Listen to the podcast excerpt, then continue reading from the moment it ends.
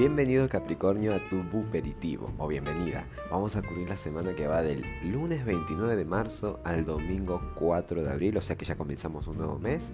Eh, ¿Y qué cartas tenemos para estos días? Tenemos al Rey de Espadas. Parece que es una semana en la que Capricornio va a tomar decisiones, va a estar como con la mente lúcida, fresca. El Rey es un rey, entonces esto habla también de mucha lógica, mucha estrategia, mucha practicidad o pragmatismo en general.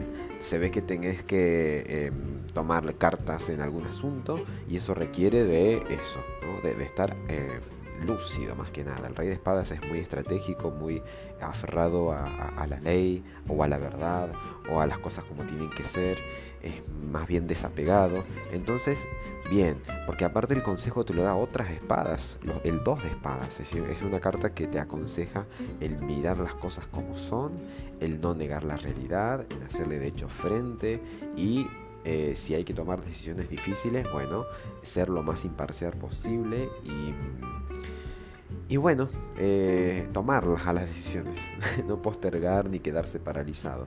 Pero tiene, tiene buena correlación entre estas dos cartas. De todas maneras, desde lo astrológico eh, se favorece, digamos, la, la, la, madurez de un montón de cosas, porque tu regente Saturno tiene aspectos muy bonitos con el Sol, con Venus, que es como que de alguna manera llevan a que, digamos, hagas las cosas de manera madura, responsable. Tenés la oportunidad para que así sea. Eh, me refiero también a que resuelvas asuntos. Eh, tal vez había alguna herida por ahí dando vuelta, alguna cuestión en torno a las relaciones, a los vínculos, eh, o a, la relación, a, lo que ocurre en tu familia. Sobre todo la temporada Aries te pone en foco la familia o el hogar o el mundo interno. Así que me gusta Capricornio, es admirable que puedas tomar esta semana con altura, con, así con madurez y parece que así va a ser. ¿eh? El consejo refuerza más de lo mismo. Refuerza eso. Te dice que seas más rey de espadas que nunca. ¿eh? Así que bueno, ya me contarás.